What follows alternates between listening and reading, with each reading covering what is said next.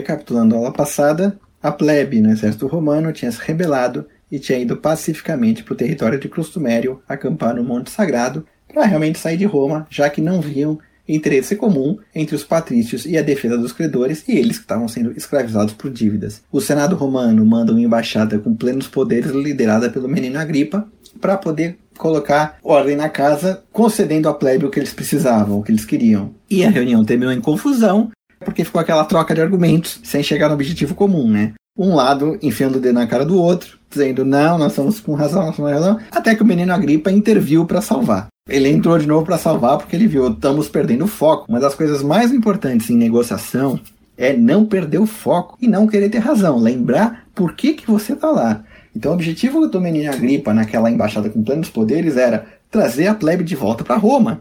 E ele ia fazer tudo ao alcance dele, menos mentir e enganar, para trazer a plebe de volta. Até porque se ele mentisse e enganasse, aí que a plebe ia embora de vez, porque a plebe já estava lá revoltada, porque ela foi enganada no consulado do Servilho e do Virgílio. Então ele trouxe de volta pro foco. Ele falou: Ó, oh, gente, calma aí, pera, me ouve. Tá? Ó, oh, nós temos plenos poderes, nós viemos aqui em nome do Senado Romano para resolver. O Senado Romano está reunido em Roma, o povo remanescente está reunido em Roma, lá no Templo de Vulcano, estão esperando realmente uma decisão nossa, uma posição nossa. Então, cuidado, gente. O que convence é aquilo que a gente quer ouvir, não aquilo que realmente é verdade. Então, toma cuidado. Né? O Senado nos mandou aqui e nós não vamos aqui perder tempo discutindo sobre abstração ou mérito. Nem discussão de fórum, nem discussão de, de tribunal. Né? O objetivo ali era terminar a sedição. Vamos ser práticos. Eu estabeleço com o poder que o Senado romano me deu. Os plebeus que foram escravizados por dívidas vão estar libertos. Tá? os processos que estão correndo para a escravidão por dívidas, né, por nexum, o, lembra na antiguidade, o corpo do, do, devedor calcionava o credor. Então, se você não pagasse no prazo aprazado, nem oferecesse bem essa penhora, né, num tom moderno, né, se você não pagasse no prazo aprazado, você realmente ia, ia ser escravizado pelo seu devedor e ia pagar com o seu trabalho. Então, ele coloca assim, ó, as execuções em andamento estão suspensas, nulas as dívidas, né? Para a gente ver o poder do Estado antigo, né? poder do Estado antigo podia, numa canetada, realmente acabar com as dívidas. O Estado moderno não pode, em teoria, né? O Estado moderno pode cada coisa, né? Por exemplo, inventa uma emergência pública que você atropela todos os direitos possíveis, né? Inclusive, um juiz da Suprema Corte Americana, ele fala, ó, a garantia aos direitos fundamentais, ela é garantida também nas emergências, porque se o Estado puder atropelar direitos nas emergências, nunca vão acabar as emergências. E ele tem razão, entendeu? Mas o Estado antigo não era assim. Então o menino Agripa falou: ó, pronto, resolveu-se o problema das dívidas. Quanto às dívidas que serão feitas daqui para frente, o povo e o Senado vão fazer uma lei para decidir. Não é nosso objetivo. Todo mundo está ciente disso. Vamos resolver o problema agora. Aí ele fala: ó, nós embaixadores vamos ficar aqui, aqui com vocês, enquanto outra parte da embaixada volta para o Senado para comunicar as resoluções. E eu, pessoalmente, menino Agripa, vou ficar aqui com a minha família como reféns para vocês para garantir que o que eu falei aqui vai ser validado pelo Senado romano. Então nós somos os reféns para vocês. E nós temos outra garantia, que é a garantia aceita por homens gregos e bárbaros, que é o juramento feito aos deuses. Nós juramos aqui diante dos deuses que nós vamos levar isso aqui ao Senado e vai ser cumprido. E finalmente outra garantia é a utilidade pública. Platão disse: tudo no universo é movido pela necessidade. O Menino Agripa ele fala: ó, é a utilidade que vocês voltem para Roma, voltem para a cidade de vocês, para as casas de vocês, e a utilidade do Senado romano que vocês voltem e a cidade volte a ficar grande e a cidade não seja destruída por inimigos. Porque vocês realmente estão acusando os patrícios de ter tudo. Mas é bom lembrar uma velha fábula, a fábula de Esopo, a famosa fábula, né? O Tito Livio logo coloca de chapa como contada, mas o Dionísio de Licarnasso conta todo esse debate político. E a gente foi com o Dionísio porque isso realmente é o que dá realmente a lição, né? Para a gente aprender hoje em dia a lição, né? E a fábula é assim.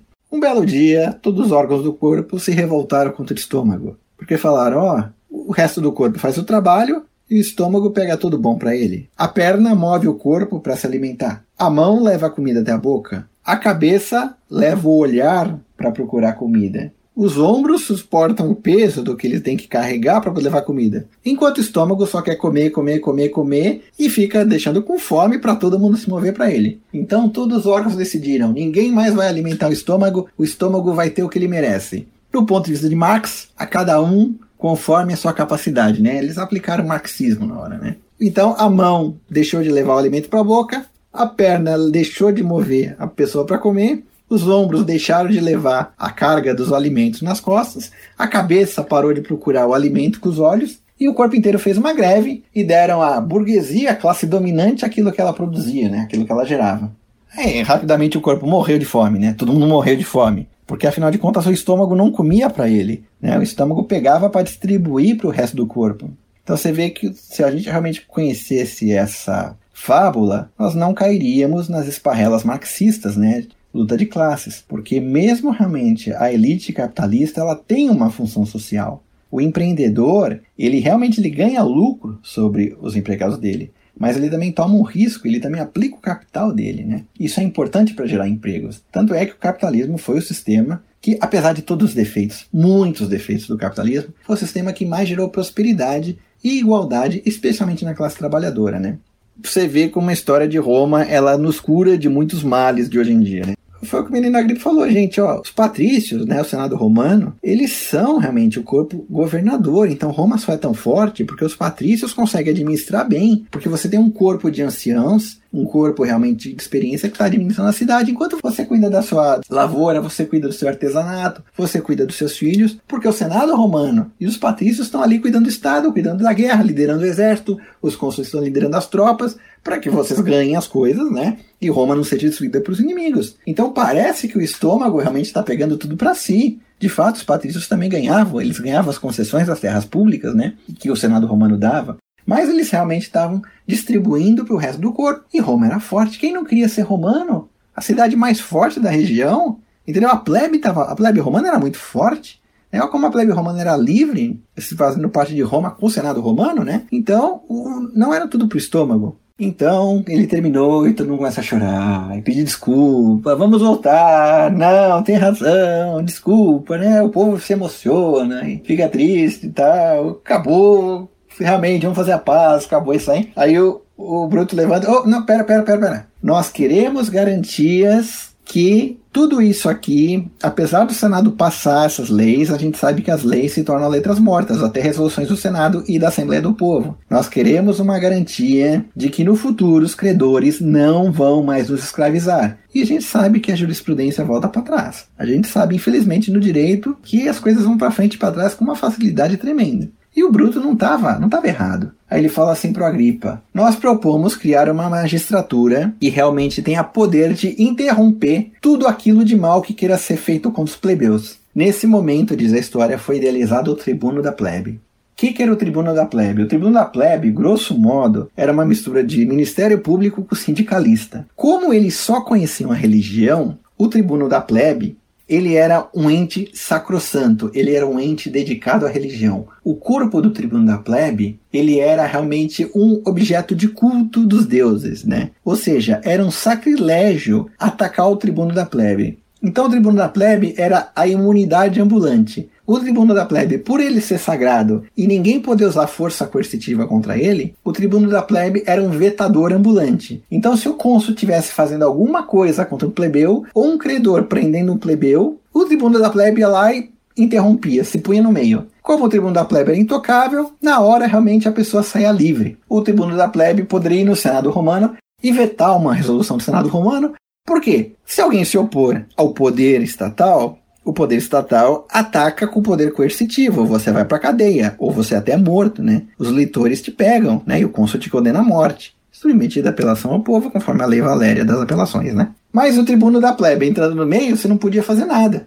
Nesse momento surgiu a idealização do tribunato da plebe. O menino Agripa, ele fala que isso é muito grave, eles estão criando uma magistratura nova e que isso deveria passar para o Senado romano, mas eles iam passar para o Senado romano isso porque a criação de uma magistratura nova e uma coisa tão exótica, tão diferente assim na história, era algo que o Senado deveria discutir o povo, né? Muito bem. Os embaixadores dos embaixadores foram até o Senado Romano, liderado pelo Valério Máximo, para passar para o Senado Romano qual foi a decisão da embaixada. Falaram: ó, o negócio é esse. É esse acabou. Eles matam a gente lá. A gente empenhou, vocês deram plenos poderes, foi decidido assim. Aprova isso logo, passa pelo povo, aprova todo mundo e vamos acabar com isso logo. Foi aquele que procurou no Senado, né? O Apio Claudio se levantou e falou: ó, eu avisei, eu falei para não fazer isso, agora vocês criaram uma coisa nova em Roma, isso é um ovo da serpente, queira os deuses que isso não seja a destruição do Senado romano, do povo romano, né, não seja a destruição da República Romana, e foi, tá? E foi a confusão dos tribunos da plebe. Os tribunos da plebe adquiriram um poder tal que a primeira confusão que gerou teve que criar a lei das doze tábuas. Depois os tribunos criaram realmente bastante problema na época dos Gracos. O Sila, na ditadura dele, tentou acabar com os tribunos da plebe, os tribunos da plebe voltaram depois que o Sila morreu e efetivamente também criaram confusão. O tribuno Clodio expulsou Cícero, que tinha salvado a República. E finalmente a destruição foi que o Augusto, na hora que se torna o príncipe, né, o primeiro imperador, ainda que não usasse esse termo, ele fala: Eu tenho tribunícia potestas, eu tenho o poder de tribuno, eu posso vetar o que quiser. Então o poder do tribuno era máximo e incontrolável. Imperadores romanos tomaram para si o poder de tribuno. Qualquer remanescente de força republicana que pudesse o Augusto usava a tribunícia potestas dele e cancelava. Então, efetivamente, o Ópio Cláudio não estava errado. Poder tribunício acabou com a República Romana. Mas também gerou muitos benefícios, né? Então, finalmente, aceita, todo mundo aceita, aceita, aceita, aceita, tá cansado realmente. E passou-se isso. Como na antiguidade, de fato, eles não viam outro grau de autoridade, né? Não havia pacto social, ainda que efetivamente tivesse acontecido um pacto social ali, né? Havia feito uma reconstrução do Estado romano naquele momento, né? Mas a única base de autoridade na antiguidade era a religião. Então eles fazem o que? A lei sagrada. Ali naquele monte onde é o acampamento do exército romano, formado pela plebe, tinha se reunido, passa a se chamar o Monte Sagrado. E a lei que cria os tribunos da plebe é chamada de lei sagrada.